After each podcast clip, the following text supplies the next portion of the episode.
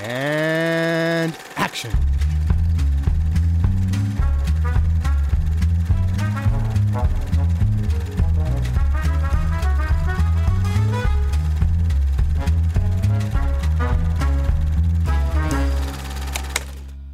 invariably the problem one always has with actors is uh, coping with their ego.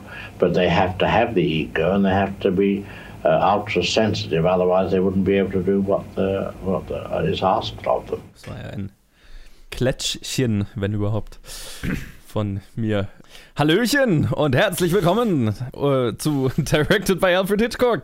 Ich bin Johannes und der Ted ist dabei zum Beispiel. Hey! Und der Luca natürlich auch. Ha hallo, ich finde deinen Eingangssatz, wenn der jetzt keinen kein Eingang in diese Episode gefunden hat, dann, dann wäre das schon sehr schade. Es wäre ein, wär ein verschwendetes Awkward-Intro. mein, mein Klätschchen. das, ja, kleine, dann, das äh, Klätschchen. Das finde ich schon sehr dann, drollig. Dann bleibt das, bleibt das jetzt wohl drin. So hast du, hast du wohl gerade beschlossen. wir, wir klatschen immer am Anfang, weil wir ja über Zoom aufnehmen, damit, damit das einigermaßen synchron ist. Oh! Jetzt haben wir die, die Magic, die Magic äh, äh, zerstört. ja. Wir treffen uns nicht immer einmal die Woche, ja. um, um, in Person ich mein, das zu besprechen. Aus offensichtlichen Gründen und tatsächlich ist es einfach auch sehr praktisch. ja. So, ne? Äh, generell.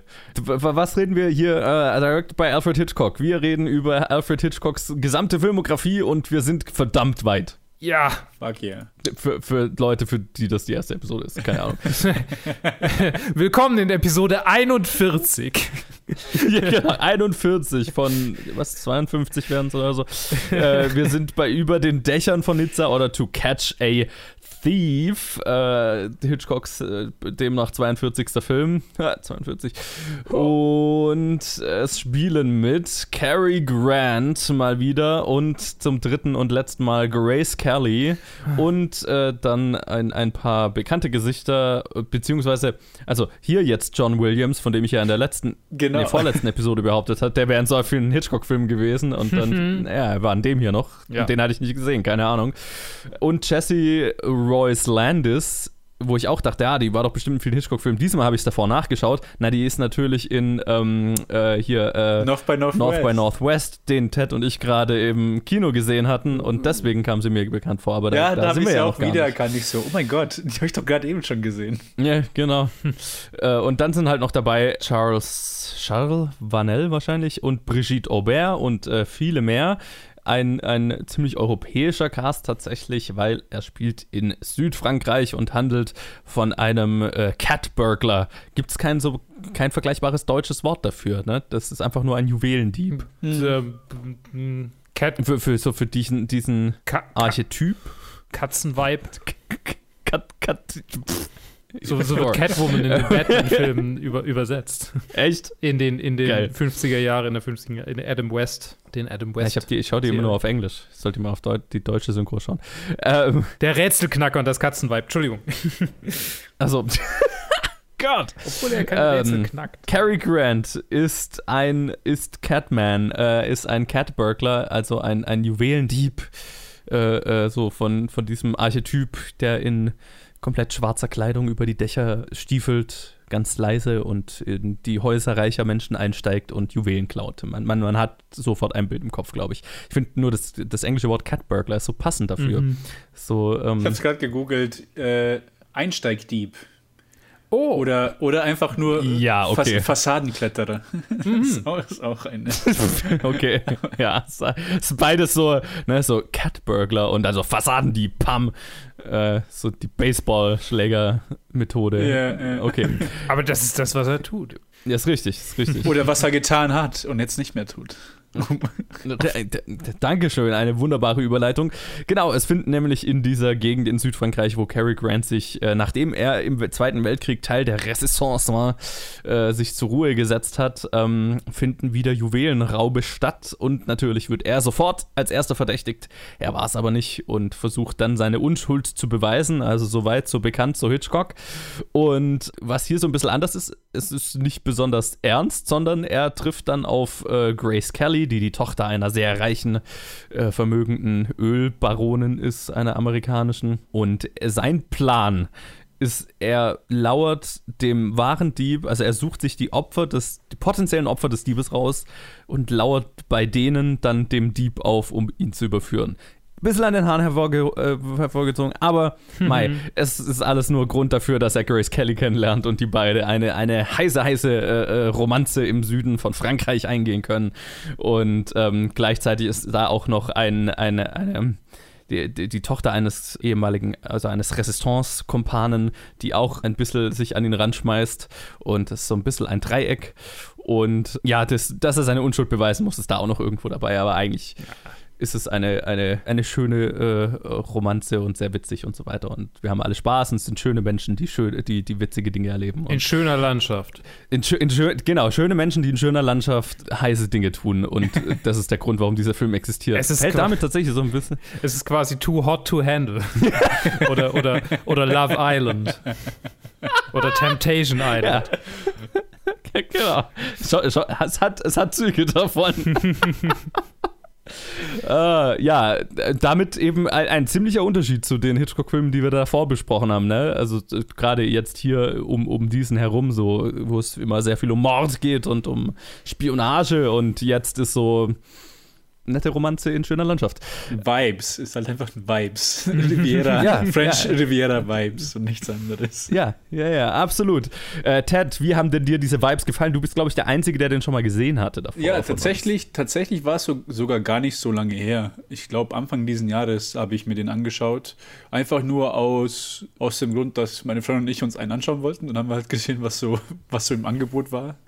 Und dann war halt das einer von den Filmen, die wir beide nicht gesehen haben. Also wir wollten einen Hitchcock-Film anschauen. Und dann so, ja, schau mal den an. Schaue ich halt ein bisschen voraus. Das war im Januar oder Februar oder so. Und ich habe mich auch tatsächlich auch schon wieder dann gefreut gehabt, den jetzt wieder nochmal noch anschauen zu können. weil ich auch schon beim ersten Mal sehr viel Spaß mit dem Film hatte. Und es hat sich dieses Mal auch komplett äh, wieder bestätigt, dass, dass ich einfach mega einfach nur diese Low-Stakes-Vibes-Geschichte mir, das mir richtig angetan haben. Also normalerweise ist er halt dieser Thriller-Master, aber hier ist es einfach so, halt so entspannt. Einfach, mhm, ich mhm. verstecke mich in Ballshorts am Strand und all solche Sachen.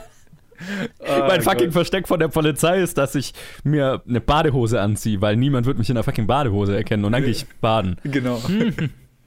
ich liebe das. Nee, aber es ist einfach, man, man merkt es halt schon von Anfang an, so was, wo, wo in welche Richtung dieser Film geht. Und halt alle so kleinen Interaktionen mit, von Cary Grant mit den anderen Charakteren netten dazu. Und dann kulminiert es halt, dass er halt Grace Kelly und ihre Mutter trifft. Und beide sind halt so charmant.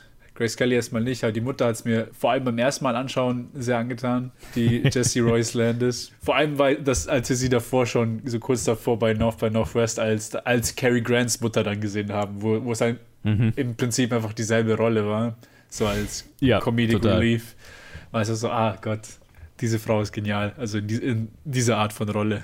Und ja, es war halt so bei jeder Szene einfach so ein nettes Hin und Her zwischen allen Charakteren, die halt immer drin waren. Immer so ein nettes Hin und Her, witty, ein bisschen rumscherzen, ein bisschen, also so tun, als ob es ernst wäre, aber es ist nicht wirklich ernst. und das halt bis zum Ende hinweg und mir hat's, mir hat's super gefallen. Nice. Luke, wie ging's dir? Es ist, es ist der Hitchcockigste Nicht-Hitchcock-Hitchcock. es ist so, es ist Hitchcock, wenn er komplett er selbst sein kann aber keinen klassischen Hitchcock-Film macht, mhm. aber und, und, dann so viel Hitchcock-Essenz reinbringt in die Dialoge und so dieses generelle Gefühl des Films, dass es, dass es irgendwann so eine merkwürdige ähm, Dualität hat. für mich. Weil es fühlt okay. sich an wie einer von diesen, für mich fühlt es sich an wie einer von diesen Filmen, die keine Ahnung, Sonntagnachmittag um 17 Uhr auf Arte oder im ZDF meinetwegen noch laufen und die, die irgendwie so ein, so ein, so ein, so ein, so ein Vibe, so eine Mood. So ein Oma äh, legt mir jetzt noch einen, Teller mit Kuchen und Kaffee vor die Nase mhm. und der Film läuft so und berieselt uns alle so im Hintergrund und wir gucken hin und wieder rüber und ist so, ah, Vibes. Und ähm, das ist der Film sehr gewesen für mich und ja. das fand ich sehr cool.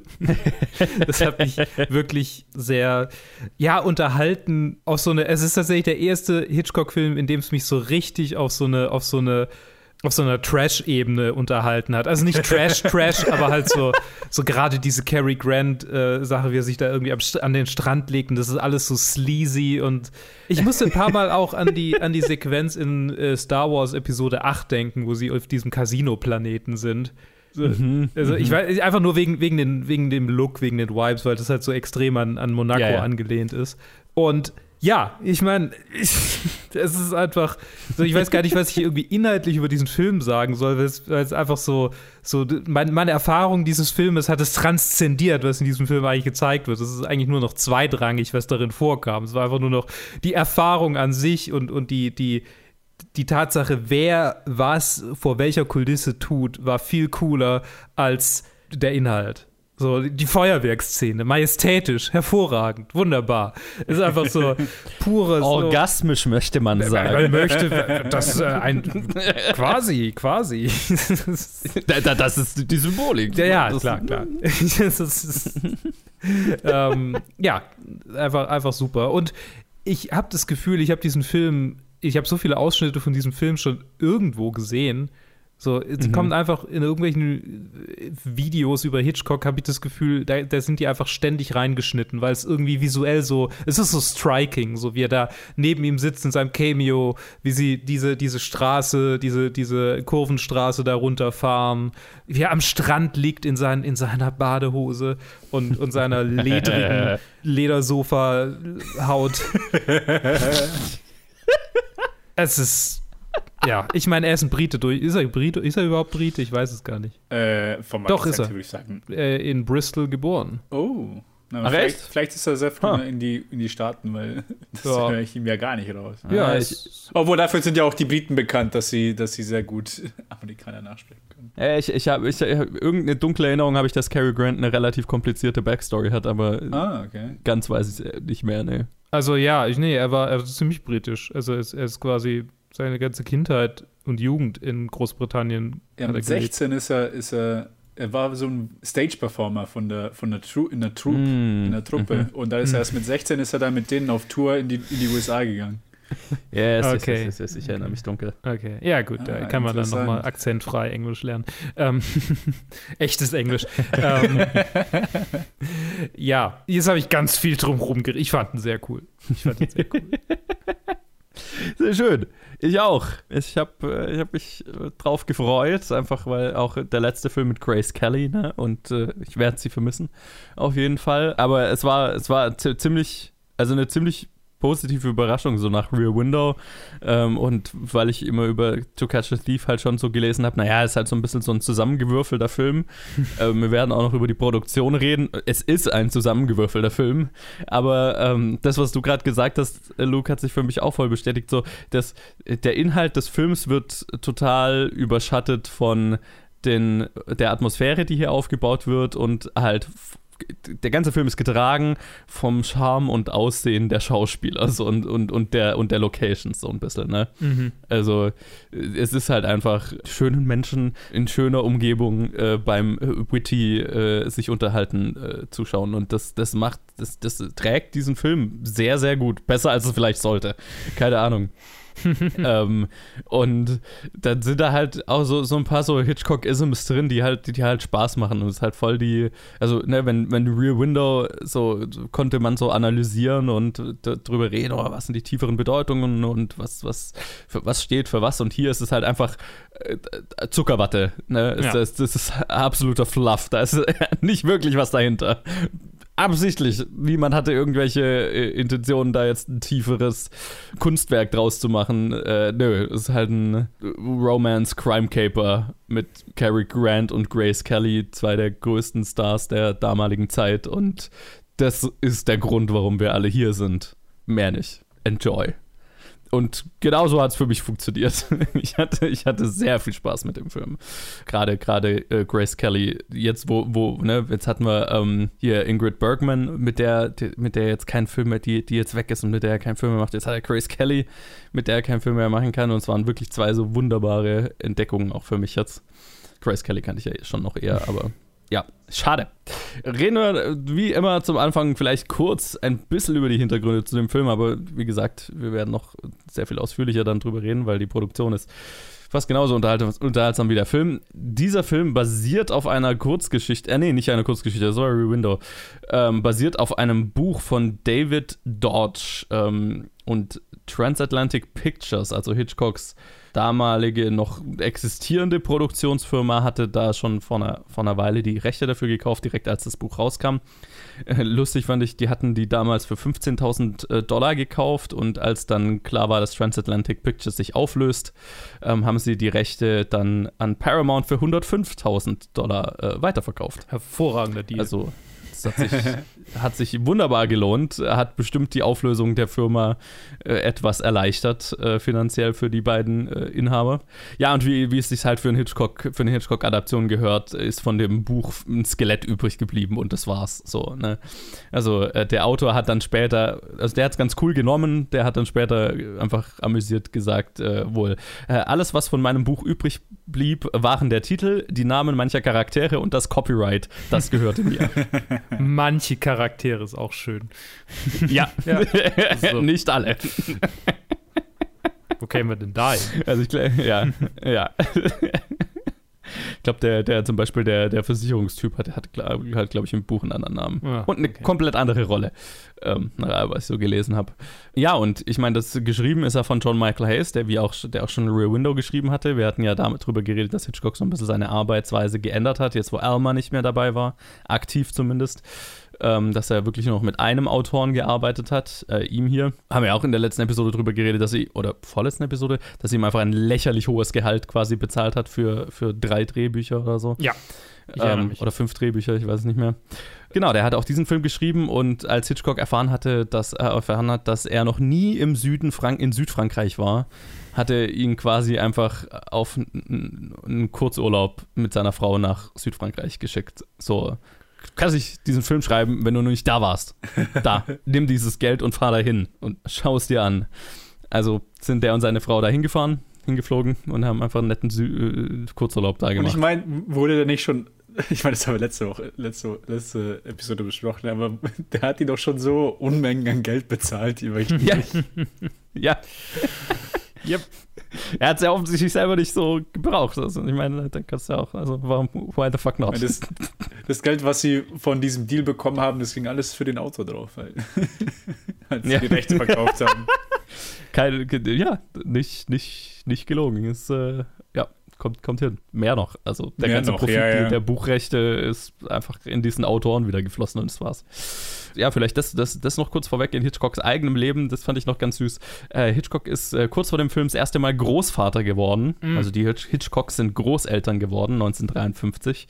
Hat Patricia ihr die erste Enkelin äh, geboren und äh, ziemlich kurz darauf dann auch die, die nächsten zwei. Also die waren in relativ kurzer Abfolge dann dreifache Großeltern. Mensch, Mensch, Mensch. Und das ist tatsächlich, wo, wo sich Alma hin konzentriert hat dann mit der Zeit. Also sie hat wohl alle Drehbücher einfach noch gelesen und, und Input gegeben, aber das ist, das ist, wo sie sich so fokussiert hat. Aber tatsächlich, ganz konnte sie sich offensichtlich nicht zurückziehen, weil ein äh, ausschlaggebender Moment dieses Films stammt komplett von ihr. Es war äh, ihre Idee, die, also die, diese Verfolgungsjagd über diese sehr kurvigen, bekannten Straßen da in, in, in Südfrankreich, die war komplett von ihr geplant und ausgedacht. Also sie stand so im Drehbuch, die Verfolgungsjagd, aber sie hat quasi aus, aus dem Gedächtnis die komplette Route vorgegeben, weil sie noch, weil sie einfach diese Gegend so gut kannte, weil die da ständig im Urlaub waren. Und äh, war so begeistert davon, dass Erma die komplette Auflösung und Komposition der Verfolgungsjagd, ähm, inklusive der Idee, dass äh, die Autos einmal aus einem Helikopter zu filmen, was zu der Zeit aber nicht gemacht wurde, was so ein, ein, krasser, ein krasser Vorschlag war, stammt alles von ihr. Und als dieses Meeting stattgefunden hat, äh, wo, wo, wo sie das alles vorgeschlagen hat, äh, ist äh, wohl Hitchcock nur, hat Hitchcock einfach wohl gar nichts gesagt und ist nur erstaunt da gesessen und war sehr begeistert von ihr. Und hat hinterher gesagt, äh, Alma hat die beste Sequenz des ganzen Films entworfen. Das äh, fand ich sehr süß glaube ich, äh, zeigt ganz gut deren, deren enge Zusammenarbeit, wie es mm. vielleicht mhm. davor war. Die Frage ist natürlich, in welchem Tonfall er das gesagt hat. nein, nein, nein, er, er, war, er war sehr äh, äh stolz auf ah, ja, sie okay. und hat auch wollte auch, dass sie den Credit dafür bekommt, weil hinterher hat nämlich John Michael Hayes, der Autor, den Credit dafür an sich genommen und hat äh, nämlich in einem Interview dann später äh, darüber geredet, wie er diese Szene geschrieben hat und dass ihm beim Gedanken, beim Schreiben dieser kurvigen Straßen und so weiter selber ganz schlecht geworden ist. und das äh, hat wohl Hitchcock äh, dazu. Daraufhin ist Hitchcock wohl stundenlang in seinem Büro wütend auf und ab gelaufen, hat rumgebrüllt, äh, dass eben er und seine Frau diese Szene geschrieben haben und wir haben den ganzen Sonntag damit verbracht und wie kann er das wagen und so weiter. Hm. Okay. Hm. Ja. Ziemlich unverschämt hier. Jo. Aber ich meine, das kommt, das kommt natürlich vor. Das, das, ähm, ja. Das, das, Männer, die Frauen den ja. Credit wegnehmen wollen, ist, glaube ich, äh, einfach permanent. Gang gäbe, ja. Überall. Immer. G generell am Ende von so einer Produktion, wer kriegt Credit für was, ist halt einfach der, der, der als erstes schreit. Ne? Äh, dann äh, lass uns doch mal, lass uns doch mal in äh, diesen Film einsteigen und ähm, ich, ich, ich würde sehr gerne anfangen mit, mit Cary Grant und äh, über Cary Grant reden, weil ich meine, wir hatten ihn ja jetzt schon ein paar Mal, aber das ist das, die Cary Grantigste Cary Grant Performance und Rolle in, in jeder Hitchcock, jedem Hitchcock-Film, in dem wir ihn bisher besprochen haben und ich, ich habe es sehr genossen, sagen wir es mal so. Seine, seine sehr, ich finde, er hat so eine sehr, also ich meine, er hat sein Aussehen und der hat seine Coolness, aber er hat, er, er paart es die ganze Zeit mit so einer super witzigen Awkwardness, die in keinem der Filme bisher so gut gepasst hat wie hier. Das, das ist die Sache. Es ist diese, diese ein bisschen Awkwardness, die da ist. Ansonsten hätte ich ihn, ich wollte ihn auch irgendwie beschreiben als so ein Proto, so ein bisschen James Bond. Nicht, dass er irgendwie Geheimagent wäre, aber einfach nur mhm. so, wie er sich halt gibt in, in, in der Weise. Aber dann ist halt, es ist halt doch nicht, es geht halt doch noch mehr in die in die witzige Richtung, als nur charmant zu sein. Wenn dann der Roger Moore James Bond. So ja, ja, genau. Die machen auch halt am meisten Spaß. Also deswegen macht er auch hier halt auch so viel Spaß. Ich meine, bei Suspicion war halt einfach, ja, das war ja diese die Sache, dass er auch so eine dunkle Seite ja zeigen wollte und da war auch gar nicht mal ja. so der Fokus auf ihn, sondern viel mehr auf, auf, auf den weiblichen Filmcharakter. Also jetzt, ich weiß nicht, wie die, wie die Schauspielerin heißt. Ja. Aber ähm, der Fokus war, ja. lag ja auf ihr und auf wie, wie sie mit, mit einem mit ihm umging. Und hier war es halt so, ist der Fokus auf ihn und er hat halt diese teilweise Wrong Man, was man auch von Hitchcock kennt. So, ah nein, ich werde beschuldigt von einer Sache, die ich nicht getan habe. Und hier, hier mit ein bisschen mehr Sinn dahinter als bei den meisten anderen Wrong Man-Geschichten. das stimmt. Aber dafür halt einfach, obwohl da viel, viel mehr, also obwohl es irgendwie auf diese Weise realistischer ist, ist es halt trotzdem so kein, also who gives a shit, irgendwie so, keine Ahnung. Es passiert halt Er ja nicht. offensichtlich auch nicht. Ja, ja, ja, genau. So, halt ah, so. so diese eine Szene, wo, äh, wo ihm die Tochter von Bertani sagt, so ja, und sie wollen, deine Freunde wollen dich umbringen. Also, ah, jetzt wollen sie mich auch noch umbringen. So, so einfach, ist einfach noch, noch eine Sache, auf die ich aufpassen muss. Und so, ja, okay, Alter. I guess. Also, ja. So kann man, kann man schon drauf reagieren. So, so eine 30 Leute Bande von Resistance-Fightern, die, die, die ich umbringen wollen. So, ja, okay, noch ein Problem, mit dem ich hier umgehen muss. Mich stört es eigentlich mehr, dass diese zwei Frauen sich gerade hier um mich rangen.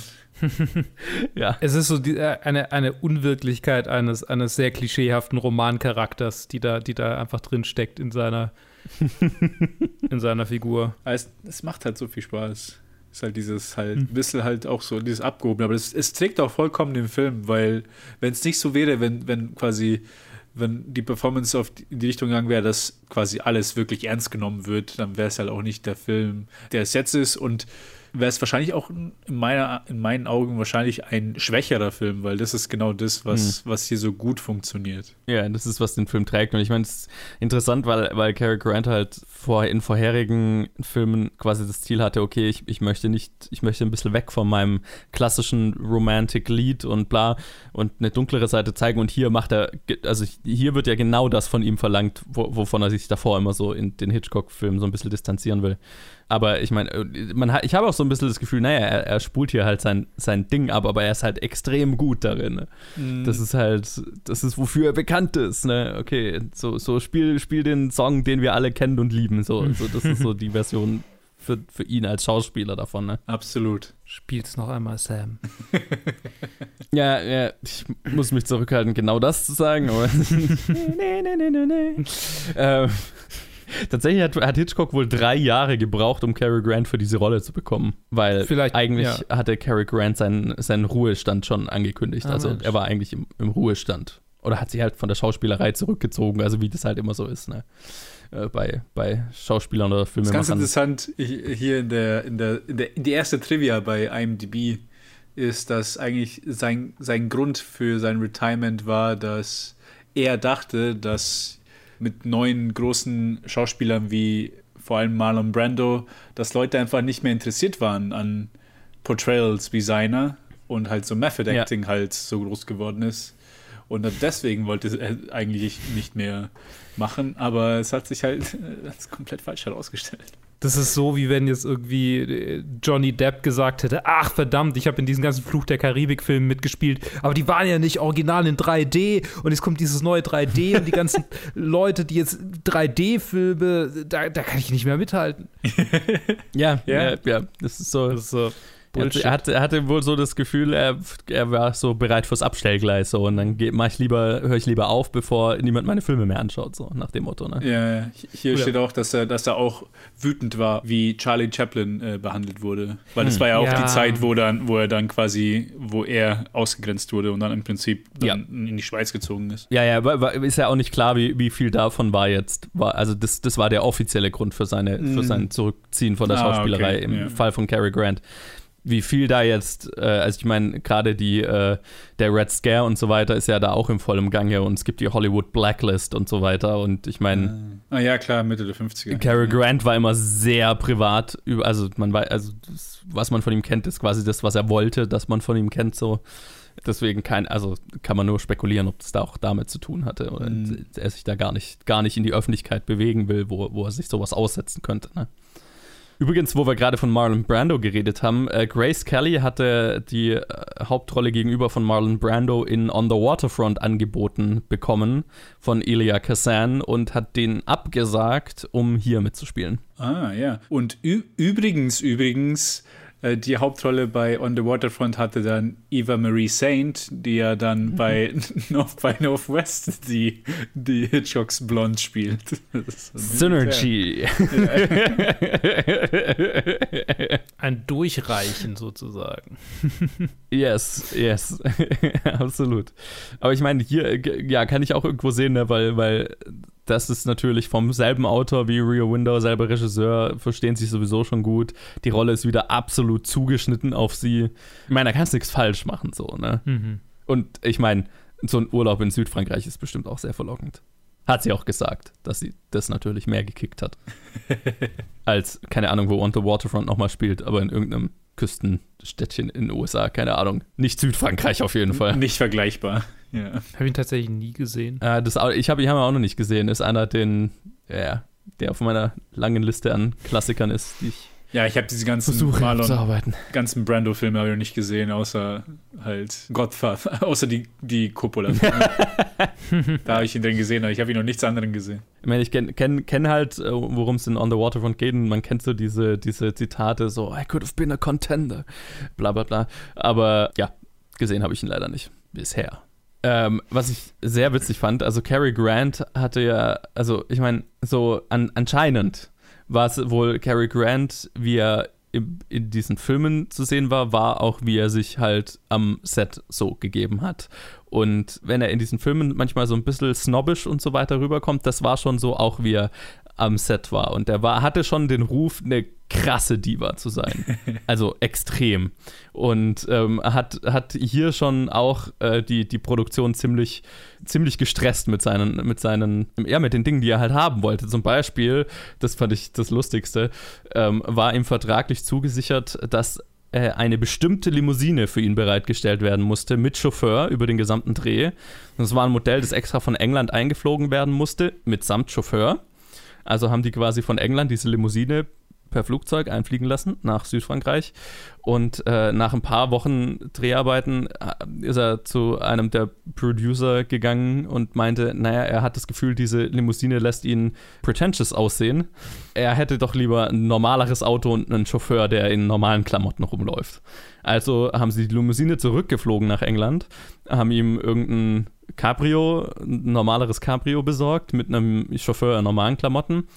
Und damit ist er dann ein paar Wochen rumgefahren und dann kam er wieder zur Produktion, ja, wo denn seine Limousine ist. Er hat keinen Bock mehr auf dieses Auto. Also haben sie die Limousine nochmal aus England hergeflogen, damit er den Rest der Dreharbeiten in seiner Klima, äh, äh, Limousine mit Klimaanlage herumgefahren werden konnte. Oh Gott, also so eine self-conscious Diva. So, ich will nicht, dass sie mich so sehen, aber ja. ich bin halt einfach so. ja, ein bisschen. Ne? Das, das schwingt bei ihm immer so ein bisschen mit, dass er schon oh, wusste, so ein bisschen wusste, wie er rüberkommt. Aber halt auch so immer gesagt hat, naja, er, er nee, was war das Zitat, das ich von ihm gelesen habe? Irgendwie, äh, sein, sein einziger Besitz ist sein Image. Hm. Und das ist quasi, äh, wie er es, also er ist eine Kunst, er hat eine Kunstfigur erschaffen.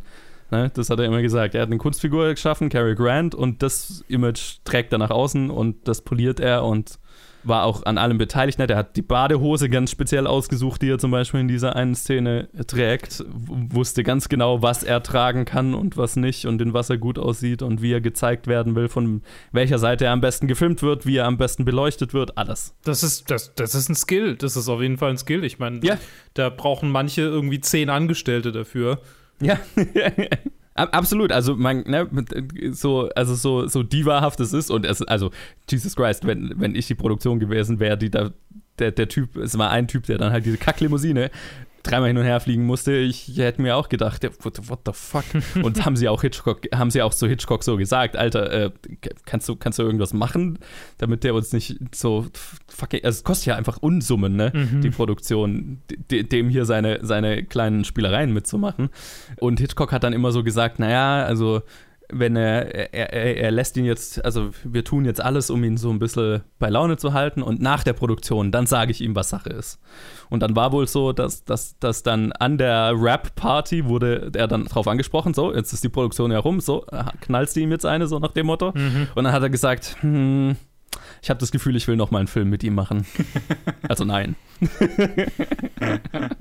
Und er hat ja noch mal einen Film mit ihm gemacht. Oh, also ich meine. Ne. Und tatsächlich, also apropos, apropos Rente von Cary Grant, es waren ja dann noch mal elf weitere Filme danach. Also. Naja, es ist halt wie, wie so oft so, ne? Wie bei Bands oder ja, anderen Filmemachern halt so Rente in Anführungszeichen. Mhm. Kommt die Comeback-Tour und die Comeback-Tour von der Comeback-Tour. Ja, ich, ich kann genau das, Mann. Ich, ich kann mich erinnern, vor, vor zehn Jahren, wo Judas Priest gesagt hat, wir hören auf, und dann bin ich auf die, mm. auf die Abschiedstour, habe ich mir ein Ticket geholt und dann haben sie halt einfach bis heute weitergemacht und so, yo, Leute. Ja, ja. Tatsächlich, bei Judas Priest finde ich ihr neues Zeug gar nicht mal so schlecht. Nein, ist Sehr es auch nicht. Aber, aber das, ist, das ist immer so, so eine Künstlersache, weil, weil also normale Arbeit ist halt so, ja, okay, ich bin halt zu alt, um Sachen zu machen, vor allem wenn es irgendwas Körperliches ist. Aber mhm. wenn es um Kunst geht, dann ist das halt so, vor allem wenn, wenn man auch schon gut Geld damit gemacht hat, dann ist das halt einfach die eigene Entscheidung, so wie ich halt gerade Bock habe. So. Ja. Oder ich mache einfach was ganz anderes mit meinem Leben, irgendwie so Daniel Day-Lewis da. Ja, ich werde jetzt Schreiner ja. und dann gehe ich jetzt zurück zum Schauspielen und dann danach mache ich wieder was anderes. Ja. Hat er das gemacht? Schuster ist der doch. Ah, Schuster. Ja, der, ja. Daniel Day-Lewis ist zwischen Filmen, ist er in Frankreich irgendwo, arbeitet er als Schuster. Ja, ja. ja das, das ist, was er eigentlich macht. Ich finde, ja, ich finde, ja, er sieht auch aus wie jemand, der ein Handwerk machen würde. So, so Schuster oder ja, ja, ja, vielleicht total. Barbier. Und, ja, genau. Und, und quasi alle Leute, die ihn, also ne, immer, immer wenn er im Film ist, dann ist da eine Vorgeschichte, wo der Regisseur nach fucking Frankreich fliegen muss und ihn davon überzeugen muss, doch sein, sein einfaches Leben da nochmal zurückzulassen, um nochmal in einem Film mitzuspielen, quasi auf Knien anflehen. Weil er hat halt einfach kein, also, ne? You son of a bitch. Er ist halt einfach I'm kein in. Schuster. uh, aber ich, äh, also ich denke mir halt immer bei so, gerade so, bei so, so, Künstlern, die halt sich zur Ruhe setzen, ich kann, ich kann dieses Dilemma total verstehen, so. Wahrscheinlich hast du halt irgendwie, also deine Arbeit ist ja dein Leben, so ein bisschen, ne? Also du hast dein ganzes Leben mit Arbeit verbracht und dann dieser Gedanke muss, glaube ich, schon sehr verlockend sein, dann einfach zu sagen, ja, und jetzt höre ich halt einfach auf, weil ich muss ja nicht arbeiten. Ich habe halt die Kohle gemacht, ne? Ich brauche brauch ja nicht mehr arbeiten, brauche kein mhm. Einkommen mehr. Ich mache jetzt einfach nichts. Und dann hockst du halt ein Jahr zu Hause rum und irgendwann fällt dir die Decke auf den Kopf und du vermisst es halt wieder. Und dann, ja klar, dann arbeitest du halt weiter, bis du tot umfällst. So. Das kann ich total verstehen. Ja, absolut. Oder du machst halt, was du, worauf du halt Bock hast, halt dieses Schustern. Das genau, also entweder, entweder du findest irgendeine Alternative dazu, ja, ne? ja. oder machst sowas wie George Lucas. George Lucas macht ja wohl halt Filme für sich jetzt, ne, die nie jemand zu Gesicht bekommt. aber der macht halt weiter Filme, aber Sind halt teure Privatfilme, teure Home-Movies im Prinzip. Was ein Schwein. ich mein, Die Öffentlichkeit muss das, muss das, muss das zu sehen kriegen. Ich, glaub, ich habe noch nie irgendwelche, ich habe noch nie irgendwelche Schauspieler. Wahrscheinlich müssen sie so Klauseln unterschreiben, dass sie nie drüber reden dürfen, wenn sie mal bei so einer Produktion mitmachen oder so. Oder, Oder- vielleicht macht er gar ich glaube, es ist oder er viel, viel, viel Animationszeug. Viel Ah, ja, Animationszeug, okay. glaube ich. Dann halt Okay. Voice Actors. Oder macht er alles Stimmen Nee. alleine. Keine Ahnung. Also, Ah, ich ich habe habe alle die Stimme von Josh Lucas. Ja, also ich ich, ich, glaube, ich habe von einem Film habe ich gelesen, ähm, der hat auch einen Titel und so weiter und den hat er quasi für seine Enkelkinder einfach gemacht. Ah, das Den, ist- den gibt es halt ist nicht, nicht zu sehen, ist halt aber, ja. Das ist sehr sweet. Genau, und der, der braucht keine Comeback-Tour, weil der hat die Alternative gefunden. So, Cary Grant auf jeden Fall Wie nicht. alt sind seine Enkelkinder? Keine Ahnung. Ich will so einfach versuchen, uns in die Familie einzuheiraten. Ja, das, Um an diese Filme ranzukommen. ich meine, so von, sei, von seinem Alter geschätzt, also ja, dürften in unserem Alter sein Ja. oder ein bisschen jünger wahrscheinlich, keine Also. Ahnung. Let's go. Ja, so, also, Das ist unser Heist. You son of a bitch. I'm in. Nee, Quatsch. Äh, Über den Dächern von Nizza. Ja, ja, genau. Hier, Cary Grant. Ja, er und Grace Kelly haben sich wohl blendend verstanden. Und das Lustige war, in, wir haben ja bei Rear Window oder so haben wir drüber geredet, dass sie halt einen Haufen Affären mit allen Beteiligten und so weiter hatte. Zu der Zeit war sie, war sie wohl in einer Beziehung. Und alle haben die ganze Zeit äh, so gedacht, oh mein Gott, die fängt garantiert irgendwas mit Cary Grant an. Haben sie aber wohl nicht.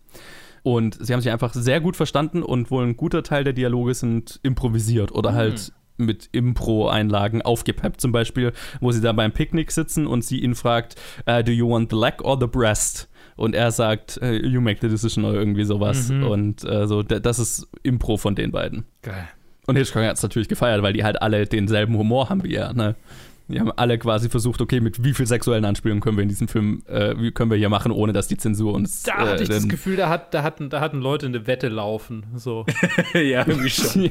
wenn ich Voll, den oder? Film geguckt habe. War echt so, Jesus Christ. so, hat sich so richtig angefühlt, okay, womit können wir durchkommen? Ja. Wie weit können wir Ich gehen? habe schon nach Disney-Peniswolken gesucht. die noch reinkoloriert werden. So. Ja. Ist nicht, ist nicht weit davon entfernt, so, ne? Mhm. Und tatsächlich war es wohl so, also die, die, die, wo habe ich denn das aufgeschrieben? Ah ja, genau, hier, ja, ähm, der, der Production Code hatte wohl halt äh, einen Haufen Probleme mit dem Drehbuch, logischerweise, ne? Also, und halt haben so Sachen angestrichen wie die knappen Badeoutfits. Tatsächlich nicht unbedingt von äh, äh, Grace Kelly, weil die hat ja kein besonders knappes Outfit an, sondern auch äh, Cary Grants äh, Badehose und so weiter. Durfte nicht äh, so, also wollten sie, also, ne? Hatten sie ein Problem damit, dass das überhaupt vorkommt. Dann die konstanten sexuellen Anspielungen, dass der Hauptcharakter eine kriminelle Vergangenheit hat, für die er nicht bestraft wird. Die Szenen, in, äh, die Szene, in, wo Cary Grant im Casino der einen Frau einen Pokerchip in, in Ausschnitt fallen lässt, äh, war, war äh, kontrovers und natürlich das Feu die Feuerwerksszene ging einfach gar nicht in den Augen des Production Codes. Ich habe nirgendwo exakt rausgelesen oder gefunden, wie warum das alles dann am Ende doch drin ist. Mhm. Es stand nur überall, er hat halt einfach extra noch mit äh, extra Sachen, die haben extra Sachen ins Drehbuch geschrieben, die sie dann wieder rausstreichen konnten, um quasi zu sagen, okay, wir streichen das raus, dafür behalten wir das Feuerwerk, so nach dem Motto. Aller aller South Park. Ja, so einfach, Ja, genau. war einfach explizite Pornografie laut Drehbuch. Ja, es, gab, es gab wohl eine Szene, wo zwei französische Polizisten halt irgendwelche äh, äh, sexy Postkarten anschauen und sich drüber unterhalten oder so, irgendwie sowas. Ja, also außerdem, Äh, wir so ja Nudie Cards. an der Riviera, da könnte man ja oben ohne Baden auch sehr gut ein, einfügen. Habe ich mir gedacht, als die Strände. Car Cary Grant Front Nudity einfach so durch.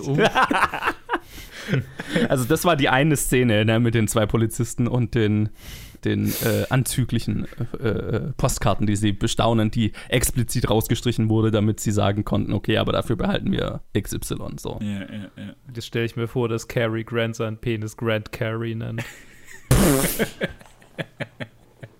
Nein! Hallo, Oh Gott. Nein. say hello to Gott. Grant Cary. Cary Grant. Oh. Ah. Mhm. Ja. Ganz bestimmt. Apropos Production Code. Ähm, verdammt, ich hatte, ich hatte gerade, ja genau, äh, was, was heutzutage, wo ich ja, wo ich ja kurz cringen musste und dann dachte, oh Gott sei Dank war es keine Schminke, war sein, sein, sein Kostüm auf dem Kostümball, wo er den, wo er den, Oh, ja, ja, ja. ja. den äh, schwarzen Sklaven gespielt Ich war auch die ganze Zeit so, lass es eine Maske sein, lass es eine Maske sein. war so kurz so, huh, huh, Ich meine, still not great, aber ja, ja, still not kein grand. Blackface in dem Sinne. Diese, diese Szene lässt mich wünschen, dass sie es doch noch schafft, sie alle auszurauben. Diese, diese ganze Pracht und dieser Glanz und dann alle sind Ja. so heftig. Ja. Auch diese eine, diese eine Frau, die dann so vier kleine schwarze Jungen hat, als so Oh. als Bedienstete und so, oh Gott. Ich wünschte, das wäre so ein Comicartig, so einfach so durch die Menge laufen und einfach alle so bestehlen, ohne dass sie es merken und dann am Ende mit so einem Sack weglaufen oder sowas. Das, das fände ich, hätte ich geil gefunden. Aber das war halt schon das Ende vom Film. Das heißt, da musste sie geschnappt werden. Ah ja, übrigens, die, die, die Tochter von Bethany ist der eigentliche Cat Burglar. Ja, Spoiler für einen Spoiler. 70 Jahre alten Film. Habt, habt, habt ihr es kommen sehen, dass sie das ist? Nee, Äh, ich habe nicht Im wirklich Nachhinein macht's macht Sinn, aber ich habe es nicht kommen sehen. Nein. Ich habe so ungefähr eine Minute vorher oder so, hab, äh, ne, bin ich so, okay, wir müssen jetzt gleich erfahren, wer ist, der, wer ist es. Es muss irgendjemand sein, den wir schon kennen. Hm, wer kommt in Frage? Und dann, dann war es relativ offensichtlich. Aber hat, der Film hat mich wunderbar gefühlt. Ähm, ich habe es ich hab's, äh, nicht, nicht kommen sehen. Aber ich fand es sehr cool. Hat, äh, hat, ich fand auch ihren Charakter, sehr, hat sehr viel, ihr Charakter hat sehr viel Spaß gemacht. War ein, ein großer Fan der Szene am Strand, wo äh, sie und äh, Grace Kelly sich anzicken können. Das war Ja, war wohl auch ist, teil improvisiert zwischen ist den womöglich meine, meine, meine, Liebs, meine Lieblingsszene. Er ist einfach so, einfach so neckisch. So Ja. hin und her. beiden. Ist halt auch einfach so geil, weil Cary Grant so desinteressiert eigentlich, also oder halt so awkward dazwischen ist, ne? Also der ist so den offensichtlich nicht gewachsen und es ist, aber auch ist ihm auch irgendwo egal, so, ne? Ja, wie gesagt, es ist halt alles Low Stakes. Ist halt, selbst wenn irgendwas ist, dann ist es halt auch nicht so schlimm. Ja. Ja. Es, ist, es, es fühlt sich an wie James Bond mit Stützrädern. ist gut. Das ist keine schlechte Beschreibung. Ja. Äh, es gibt also die Szene ganz am Ende, wo, wo Cary Grant, also wo, wo, wo der, der, der, äh, der, der Insurance-Typ, ne, wie sagt man, der Versicherungsheini bei Cary Grant ist und äh, mit ihm die, diese Quiche ausprobiert und so weiter. Und so sagt, ah, ja, ja, die, die Köchin hat sehr zarte Hände, das sieht man schon an, an der Quiche. Und sie, er dann so, sagt, ja, die hat mal im, vor, vor ein paar Jahren noch einen deutschen General erwürgt. so. ja. Da, Kein da haben Mucks sich, gemacht. ja, ja, genau. Da haben sich äh, äh, Hitchcock und der Autor wohl ziemlich in die Haare gekriegt, weil der Autor das äh, überhaupt nicht wollte, diese, diese Line, äh, weil er es abstoßend fand, so quasi so. Äh, ähm, oder geschmacklos fand so und äh, Hitchcock wollte es unbedingt drin haben und es, es ist eine sehr Hitchcockige Line. Ich fand es sehr lustig. Ich fand's, ich fand's ich fand die ganze Sequenz super. Und so, ah, und du warst auch so eine Art Robin Hood und hast es an arme Leute verteilt. So, nein, nein, ich habe alles Nö. für mich selber behalten. Was glaubst du? Einfach, ja. das, das war die Szene, wo sie quasi, das ist, was die, was die Zensur von uns haben will. Wir sagen einfach nein. Genau, bei jedem ja. Punkt sagt, nee, haben einfach Nope. alles selber behalten. Nope. Das kann auch nur Cary Grant machen, weil er so, weil er so, sein, seine Art ist so entwaffnend, ne? Also Ja. andere Schauspieler würden damit nicht durchkommen und trotzdem likable bleiben, so, ne? Aber Ja, nein, der kann uns das sagen, ne? Dass, er halt alles für sich behalten hat und das ist, das, weswegen wohne ich in diesem Haus und hab eine Köchin, so. Ne? Ja. Aber, am Ende sagt er aber, er sagt ja dann, ähm, was war das? Ich habe halt zumindest nur Leute bestohlen, die nicht, die nicht hungrig sein werden. Ja, ja, sowas. genau, Also, genau. Das ist, das ist quasi noch, das Alibi braucht es, glaube ich, schon, dass, Ja, dass, er, ja. dass er diesen Status behält, den er behält für uns als Zuschauer. Aber ja, es ist, es ist, es ist entwaffnend ehrlich, ist so sein Charakterzug in diesem Film, der, der einfach ihn so likable macht. Die Szene, in der Grace Kelly Cary Grant, also wo sie das erste Mal zu ihrem Hotelzimmer gehen und sie ihn so einfach aus dem Nichts einfach küsst. Weiß nicht, ob ihr euch äh, dran erinnert. Die ist in dem Drehbuch basierend auf einer Anekdote, die Hitchcock dem Autoren erzählt hatte, wo Grace Kelly das mit Hitchcock wohl angeblich gemacht hat. Hat Hitchcock erzählt, gibt keinerlei pff, Möglichkeiten, das zu verifizieren, aber darauf basiert es. Was ich interessant fand. Würde mich nicht wundern. Es hat so, das ist halt so was Exzentrisches ein bisschen, einfach nur so Genau. eine Spielerei. Genau, Hitchcock hat auch gesagt, ist auch nichts, nicht, war auch nicht mehr, ist nix, auch nichts draus Ja. geworden, war auch nicht Mhm. so gedacht, sondern halt einfach so Spaß halt. Mhm. Und ähm, ja, also ich kann es sehen, aber wie gesagt, das ist Hitchcocks eigene Aussage, keine Möglichkeit, das irgendwie nach, also sie hat nie drüber geredet oder so. Ja, ich habe hab ja schon so gesagt, ne, der, der, der Film hatte relative Probleme, also wir haben so ein bisschen über die Zensur geredet, aber tatsächlich war das Drehbuch dieses Films nie 100% fertig äh, über die gesamten Dreharbeiten, weil ständig Änderungen gemacht werden mussten, wegen der Zensur teilweise, aber halt auch wegen dem Budget, das zwar viel war, aber trotzdem irgendwie Paramount, glaube ich, bei drei Millionen Dollar halt eine Grenze gesetzt hatte. Mhm. Und ähm, ich meine, die sind alle nach Frankreich geflogen, um dort zu drehen. Ne? Also Ja, ja. Das, das Geld ist dann schon schnell weg so. Und ja, deswegen äh, waren, war der Film dann auch irgendwann einen Monat hinter Zeitplan, was natürlich auch einfach ein Schweinegeld noch zusätzlich kostet.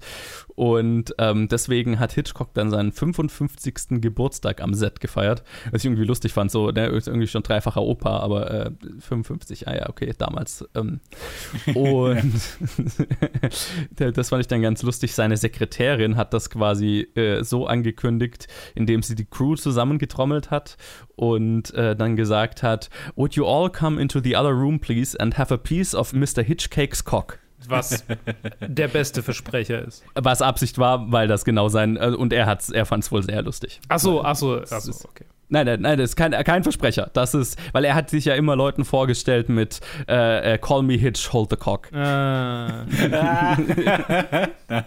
Also er hat die ganze Zeit anzügliche Witze mit seinem Namen gemacht und das war genau sein Humor und seine Sekretärin wusste das und das war quasi, wie, wie sie seinen Geburtstag dann angekündigt hat. Es ist, War ein, ein, ein, ein, ein äh, auf dem Niveau eines Zwölfjährigen stehen geblieben? Vielleicht. Aber wer kann es ihm verübeln, wenn man so einen Nach, wenn man so einen Nachnamen hat? Stell dir vor, er hätte, Ich mein- er hätte, er hätte nicht den Sinn Humor, für Humor dafür. Und dann wäre es dann wär's Oh Gott, schrecklich, ja. mit diesen Nachnamen durch, durch die Welt zu gehen. Ja, oh. uff. Vielleicht hat sich der, dieser Humor genau deswegen entwickelt. Ja. Ich meine, Als, als Verteidigungsmechanismus. als Verteidigungsmechanismus gegen andere Schulkinder oder so, keine Ja, Ahnung. ja. Spekulation, keine Ahnung, ist nichts Kann ich- überliefert. Kann aber ich, mir, kann ich mir gut vorstellen. Äh, ja, und noch ein Problem, das es bei dieser Produktion gab. Ich meine, sie haben an On Location gedreht, was Hitchcock ja eigentlich äh, zumindest in Urlaubsregionen gerne gemacht hat. Aber das Problem war, dass halt äh, das eine Gegend ist, wo es, äh, das Wetter sich immer sehr schnell ändert und die Lichtbedingungen sich sehr schnell ändern. Und deswegen war wohl die gesamte Postproduktion ein einziger Albtraum, weil halt einfach die Shots nicht aneinander gematcht haben von, von den Lichtbedingungen und so weiter. Schnell wechselnde, ne, mal ist es wolkenüberhangen, mal ist es knallsonnig und so weiter. Und dann drehst du die Szene in die eine Richtung so und die andere Richtung so und dann passen die Shots nicht aneinander. Und dass da überhaupt eine visuelle Continuity drin ist und dass das nicht auffällt, ist alles Postproduktion, wo äh, mit experimentellen Filtern und, und also visuellen Effekten halt quasi daran gearbeitet wurde, diese, diesen, diesem Film einen einheitlichen Look zu geben und eine visuelle Continuity, was ich krass finde. Also es wäre heutzutage ein Albtraum mit der ganzen Technologie, die wir haben mhm. selbst mit digitalem Color Grading und so weiter und allem möglichen Ich wäre das immer noch furchtbar. Man sieht es im, also, man, also ich habe es mir vielleicht eingebildet, ich habe mir auf Amazon geguckt und ich habe Mhm. ein paar Mal so das Gefühl gehabt, irgendwie sieht es so ein bisschen anders aus. Keine Ahnung. Gut möglich, ja. Also mir ist es jetzt nicht direkt aufgefallen, aber äh, ja, Es war irgendwie Es- nur es so ein Gefühl, also keine Ahnung. wird, wird bestimmt auch irgendwo merklich sein, wenn man es weiß. Ne? Wenn hab das halt weiß, erst ja, bei mir ist hinterher auch- so gelesen. Ja. Ja. Bei mir ist auch nichts aufgefallen. Weder beim ersten noch beim zweiten Mal. Ja. Und es- dasselbe war wohl halt im Ton, ne? Also weil, weil sie halt in, am, Meer gedreht haben und mit äh, Stadtverkehr und so weiter im Hintergrund Ja. mussten wohl äh, also einfach ein guter Teil des Films nachsynchronisiert werden. Insgesamt äh, knappe 250 äh, Dialog nach Synchros gab es, was wohl ein Jo. Rekord, Rekord zur damaligen Zeit war. Alter. Das Gegenteil von, von Rope. Ja, ja genau. Alles die Sache. Wie, wie soll es auch, auch einem auffallen, wenn man einfach so Cary Grant und Grace Kelly vor sich hat? Als ob man da irgendwie auf, auf Hintergrund-Continuity irgendwas mit, mitkriegen würde. Ja, und ich meine, irgendwann bist du halt auch so an dem Punkt, naja, also du kannst jetzt irgendwie versuchen, da den, noch den Verkehr zu stoppen oder keine Ahnung, auf, ich meine, naja, Meeresrauschen kannst du halt nicht abblocken. So, ne? Also Ja. irgendwann musste ich halt dazu entscheiden, ja gut, we'll fix it in post, der berühmte Satz, so, ne? Geht dann halt nicht anders. Ja, und das, ich weiß nicht, ob es euch aufgefallen ist, das ist der erste Hitchcock-Film, der in Widescreen, in einem Widescreen-Format präsentiert wurde oder gedreht wurde auch. Ich meine, Ja. es wird am Anfang groß angekündigt, aber ich hat, also ja, jetzt im Nachhinein macht es Sinn, ne? Sie sind alle immer so, also entweder in der früher 4 zu 3 und dann in so einem, naja, relativ Standard 16 zu 9 Ding halt. Das war der erste Film in Widescreen, das wurde ihm aufgezwungen, wie 3D damals, was halt, ähm, äh, weil es halt so ein Ding war zu der Zeit. Und zwar hat der Paramount äh, VistaVision, ne? das steht ja am Anfang des Films Mm. groß, presented in VistaVision, was der Konkurrent, der wenig erfolgreiche Konkurrent zu CinemaScope zur damaligen Zeit war. CinemaScope ist das, was sich dann durchgesetzt hat. Und Paramount waren so ziemlich die einzigen, die halt VistaVision verwendet haben. Und äh, Hitchcock fand es nicht geil, also, aber er hat es halt gemacht, so wie 3D halt, weil war das neue Ding und damit hat man ihm andere Probleme aus dem Weg geräumt. Und er hat sich dann sein Leben lang darüber beschwert, über Widescreen-Filme, weil er immer gesagt hat, äh, sie erzeugen viel leeren Raum, bei dem sich der Zuschauer fragt, wofür dieser Raum da ist. Also er fand, er fand sinnloses, sinnloses Bild. Spoken like a true nerd. Ich meine, also man muss aber auch ganz ehrlich sein, wie viele Regisseure gab es, die als CinemaScope kam, schon in ihrer dritten, vierten Dekade waren. Ja. Ja, und äh, sich auf sowas umstellen mussten, wo, wo du halt quasi schon sein, dein ganzes Leben halt so gearbeitet hast in, in dem 4 zu 3 Format und einfach auf dich auf diese auch Weise perfektioniert hast, weil viele von seinen Close-Ups, die leben ja davon, dass du halt it's right there in dieser Einstellung, wenn du halt dann nochmal, Ja. ist es einfach ganz anders. Genau, er war genauso sein Ding, okay, wenn ich einen Close-Up mache, dann ist da ja noch ganz viel Landschaft dahinter, auf was irritierend ist, weil ich will ja, dass die Leute sich auf dieses Close-Up, auf die Person konzentrieren. Ja, so. klar. Das war so sein Denken. Und da, da ist mit Sicherheit viel einfach Old Man, äh, alter Mann, der sich über neue Technologie beschwert äh, dabei. Aber ich kann das, also klar, ich kann das schon sehen. Also es ist ja auch heutzutage noch so äh, viele, äh, gerade junge Filmemacher, die dann das Gefühl haben, okay, ich muss meinen Film in Widescreen drehen, sonst ist er kein richtiger Film, so nach dem Mhm. Motto. Ne? Also ist ja immer, immer noch durchaus so ein, also ein, ist anders, aber auch so ein Ding, ne? Und die Wahl des, des richtigen Formats ist schon ist eine künstlerische Entscheidung. Ja, Und gibt durchaus schon Filme, wo ich mir gedacht habe, naja, okay, also hier hätte ich mir was anderes gewünscht oder hier fand ich das kacke. Ich finde es immer ganz, ganz, meistens ganz prätentiös, wenn der Film das Format wechselt zwischendrin. Das funktioniert für mich ganz selten. Aber, naja. Ja, zwischendrin ist immer so eine Sache. Wenn es halt am Anfang halt es auch durchzieht, so, also Sachen, die mir im Kopf kommen. Ghost Story war ja dann Ja. einfach so ein, so ein quadratisches Format oder Mit abgerundeten Ecken. ja, mit abgerundeten Ecken oder The Lighthouse, das war ja, Ja. Auch. Wo, einen Film hätte ich gerne gesehen, das ist so eine Trivia, die ich, die ich immer im Kopf habe und ich, ich wünschte, ich, ich, ich, ich wäre ins Kino gegangen, als sie das gemacht haben. Und zwar bei Galaxy Quest, Okay. diesen, diesen Star Trek Spoof. Da ist es ja erst in einem, in einem kleinen, ich weiß nicht, ob es 4 zu 3 ist, aber in einem kleineren Format. Und dann erst, wenn quasi die Wahrheit revealed wird, dass sie wirk dass es wirklich Aliens sind, Ja. haben es dann Kinos so gemacht, dass halt dass die Leinwand halt mit aufgeht, als dann gezeigt wird, dass halt dann das Universum, also äh, dass es halt wirklich das Weltall Ja. so und, und, und Aliens und alles Mögliche gibt und so. Das ist cool. Wenn man so irgendwie auf so eine Weise hinkriegt, das hört sich für mich richtig cool an. Aber ansonsten, ja, ansonsten kann es sehr schnell prätentiös sein. Und ich meine, also, äh, wo, wo, wo ich dann anders tick als Hitchcock, also ich stehe schon sehr auf den Widescreen-Look. Aber ich, ich sehe schon, dass der auch overused sein kann, wie gesagt. Aber ich stehe drauf. mein nächster Kurzfilm wird auch in, in, in Widescreen gedreht. Nicht ganz CinemaScope. CinemaScope ist schon sehr weit, aber nicht 16 zu 9. Ich habe mich gerade auch so dran erinnert, so, so ich meine, weil ich vorher drüber gesprochen habe, auch im Fernsehen, also Filme im Fernsehen, wenn dann so de, das Format sich ändert, Mhm. so kann ich mich dran erinnern. Das war dann so, oh, jetzt kommt, jetzt kommt ein Film. Ja, jetzt es gibt Balken, ne? Ja. Weil wir so fernsehgeprägt sind, irgendwie diese Balken bedeuten, jetzt kommt ein richtiger jetzt Film. kommt tatsächlich was, ja. So alles Genau, andere jetzt, so, jetzt, ja, genau. Wenn da keine Balken sind, ist es überhaupt ein Film. Ne, es ist ein Fernsehfilm. Ja. So, ne? Das ist irgendwie so dieses Image, was wir so im Kopf haben. Und deswegen ist, glaube ich, so ein bisschen eben so ein Widescreen manchmal ein bisschen overused. Aber man muss nur wissen, man muss es nur richtig einsetzen. Ich, ich, ich stehe schon drauf.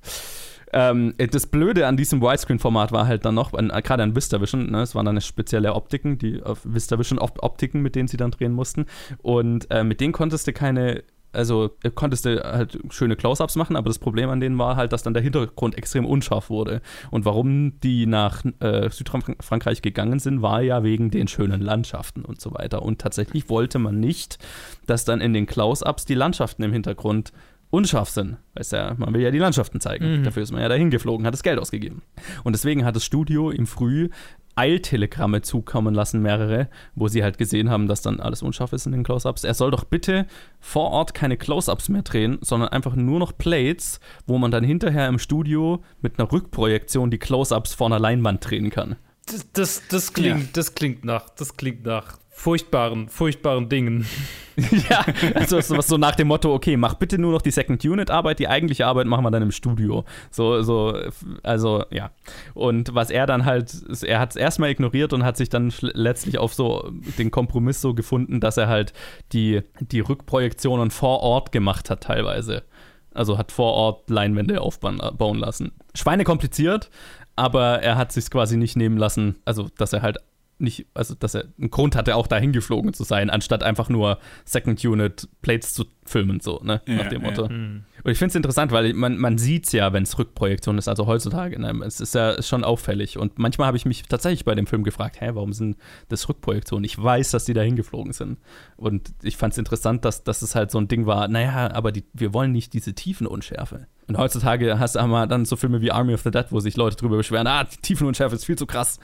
Du siehst nur so ein Mini, äh, heute ist eher so eine Ästheti ästhetische Wahl, dass die Tiefenunschärfe so krass ist, ne? Das, genau das will man haben. Damals wollte, wollte man das nicht.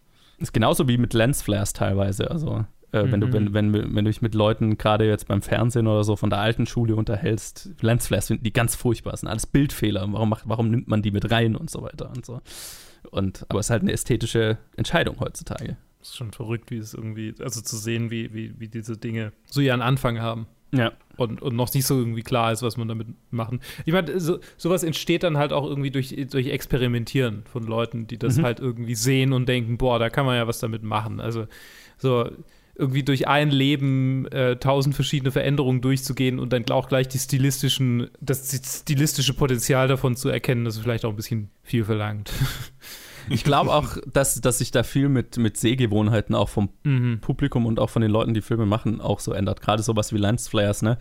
Damals waren das halt Bildfehler, ne? Weil du damit quasi die, die Fourth Wall ja gebrochen hast. Damit, weil ein Lensflare existiert ja in der Natur nicht. Unsere Augen machen keine Lensflares. So, ne? Mhm. Also du, damit wirst du quasi drauf gestoßen, dass du einen Film schaust. Das ist immer so das Argument der alten Schule so. Aber ich glaube, die Sehgewohnheit ist halt heutzutage so, ja, wir wissen ja, dass wir einen Film schauen und wir, wiss und wir sind völlig okay damit, wenn ein Film ein ästhetisches Mittel einsetzt, das nur ein Film haben kann, weil es eine Kunst in sich ist, ne? Und damit sind wir fein, so, ne? Ja. Ich glaube auch vor allem, ich meine, ich glaube, der Typ, an dem man halt vor allem denkt, wenn es um Lensflares geht, also so banal, ist halt dann JJ. Ja, ja, klar. Und da ist halt dann vor allem die Sache, da wo, wo es auch viel gemacht hat, ist halt, ist halt alles CGI. So halt Star Trek im, im Weltall. Ist halt, dann ist dann von vornherein weiß man, okay, das ist jetzt hier keine Kamera, die hier benutzt wurde, sondern es ist halt alles CGI aufgebaut und Lensflares sind auch da rein konstruiert. Naja, und es ist ja auch so, also gerade, die haben es ja bei, bei dem ersten Star Trek, wo es ja fairerweise ein bisschen overused ist, ähm, war es ja quasi so der, die Idee, okay, alles auf dieser Enterprise-Brücke ist shiny, ist futuristisch, entsprechend wird halt alles irgendwie so leuchten und wenn, wenn wir diese vielen Lensflares haben, bedeutet das, also f- f- ähm, verstärkt es sozusagen dieses blitzblanke, futuristische, dieser, dieser Raumschiffbrücke, ne? dieses, Mhm. ähm, dieses Gefühl einfach davon. Und das kann ich total sehen. Halt vielleicht ein bisschen viel im ersten zumindest. Zurück zu, zu Catch a Thief. ja. Äh, der Zeitplan war tatsächlich so gelegt, dass sie zur Zeit des Cannes Filmfestivals dann in äh, Cannes waren und äh, Hitchcock dann äh, Rear Window da präsentieren konnte. Das hatte quasi seine Premiere in Cannes, was ich ganz äh, lustig fand. Und trotz aller Probleme, die dieser Film bei der Entstehung hatte, er war ein gigantischer Hit, fast so ein großer Hit wie Rear Window, nicht ganz, aber fast. Und war dann für drei Oscars nominiert. Einen davon hat er auch gewonnen, äh, ge gewonnen für Best Cinematography. Und er war eben auch nominiert, aber hat nicht gewonnen für Costume Design und Art Direction. Und Edith Head, die berühmte äh, Kostümbildnerin, war eben, die hier auch beteiligt war, die auch schon in Rear Window die Kostüme gemacht hat und so, war sehr, ist, war bis, bis zuletzt sehr pisst, dass sie exakt für diesen Film nicht gewonnen hat, weil ich meine, dieser Film, To Catch the Thief, ist ja ein, ein, ein Kostüm. Äh, Traum. Mhm. So, äh, also ne, die ganze Zeit äh, die, die, Cary Grant und Grace Kelly einzukleiden und dann auch noch diesen fucking Kostümball, wo du halt einfach dich voll ausleben kannst. Ja, ähm, ja ist natürlich der Traum eines jeden, einer jeden Kostümbildnerin. So, ne? ah, schauen wir gleich nach. Gegen wen haben sie verloren? Tja, ich weiß, Edith Head, Edith Head hat genug Oscars in ihrem Leben gewonnen. Also das, das war jetzt nicht das Ding, aber sie hatte halt immer das Gefühl, also gerade für To Catch a Thief hätte sie gewinnen sollen. So, ne? Kostümdesign, Farbfilm. Love is a many splendored thing. Tja. Well. Okay. An den wir uns alle erinnern. So. Natürlich. da hat die Academy einfach mal wieder die richtige Entscheidung getroffen. Ja, ich meine, das ja, ja. Ich meine, äh, vom, vom, vom, Poster zumindest auch ein Typ in Badehose. Also es war auf jeden ja, Fall ein ja. Ding zu der Zeit. So, äh, habt ihr abschließende ein, Fa ein, ein Fazit zu äh, über den Dächern von Nizza oder To Catch a Thief? Wir haben gar nicht so viel über den Plot geredet, aber er ist ein bisschen dünn. Ich habe nichts zum Plot zu sagen der Film ist immer noch Style over Substance für mich. Für mich auch. Aber dafür hat mir der Style so gefallen, dass es mitunter einer meiner liebsten Filme ist von Hitchcock. Es ist sehr unterhaltsamer Style over Substance. Ich glaube, das ist, das ist mein Fazit zu diesem Film. Und ich meine, so die, die Hitchcockigen Momente funktionieren ja trotzdem auch. Ein, übrigens auch was, was ich in einem Interview irgendwo gelesen habe, ähm, wo, wo Hitchcock über Sex in seinen Filmen geredet hat, speziell zu diesem Film, äh, wo er darüber geredet hat, dass er es so sieht, dass Sex im Film genauso inszeniert gehört wie eine Thriller-Szene, also wie Suspense. Mhm. Nein, du darfst nicht alles sofort zeigen und klar machen, sondern du musst teasen und das ist quasi, was er mit diesem Film auch machen wollte. So, ne, das zentrale Ding. Hat hier. funktioniert, würde ich sagen. Ja, ich, ich meine, es ist ein sehr sexy Film, der mir sehr viel Spaß gemacht hat. So, wo ist er denn bei euch auf äh, den Listen gelandet? Platz 12, tatsächlich. Wow. Ja, ja, ziemlich weit oben, ich weiß, ich weiß. Unter The Man Who Knew Too Much, also meine, mein Threshold der Filme, die, die, sagen wir mal, so eine ironische Subebene haben und über Strangers on a Train, an den ich mich das so wahnsinnig. Genau, ja. Also er ist, er ist gerade so am, er ist gerade so an dem Punkt, ab dem so die, die, die ich richtig geil fand, anfangen. mein, mein Wow war eigentlich ganz anders gemeint. oh, okay.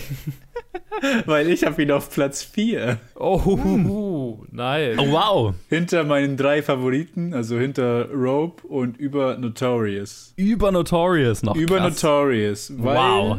Weil ich finde, für das, was der Film versucht, also für das, was er ist, macht er es besser als für das, was die anderen Filme. Also, obwohl er nicht so Hitchcockig ist wie seine anderen Filme, das, was er hier macht, macht er auf höchster Ebene und zwar einfach nur unterhaltsamer Style. Krass. mit, mit Cary Grant, Leder, Leder, Ledergesicht und, und, und Grace Kelly. Ich, ich habe das Gefühl, ich habe nicht genug über Grace Kelly geredet. Sie ist so gut in diesem Film. Ich fand, fand sie fast besser als in Rear Window sogar noch und das will was heißen. Aber das nur, nur am Rande. Ja. Bei mir ist er exakt zwischen euch. Bei mir ist er auf Platz 8. Ah.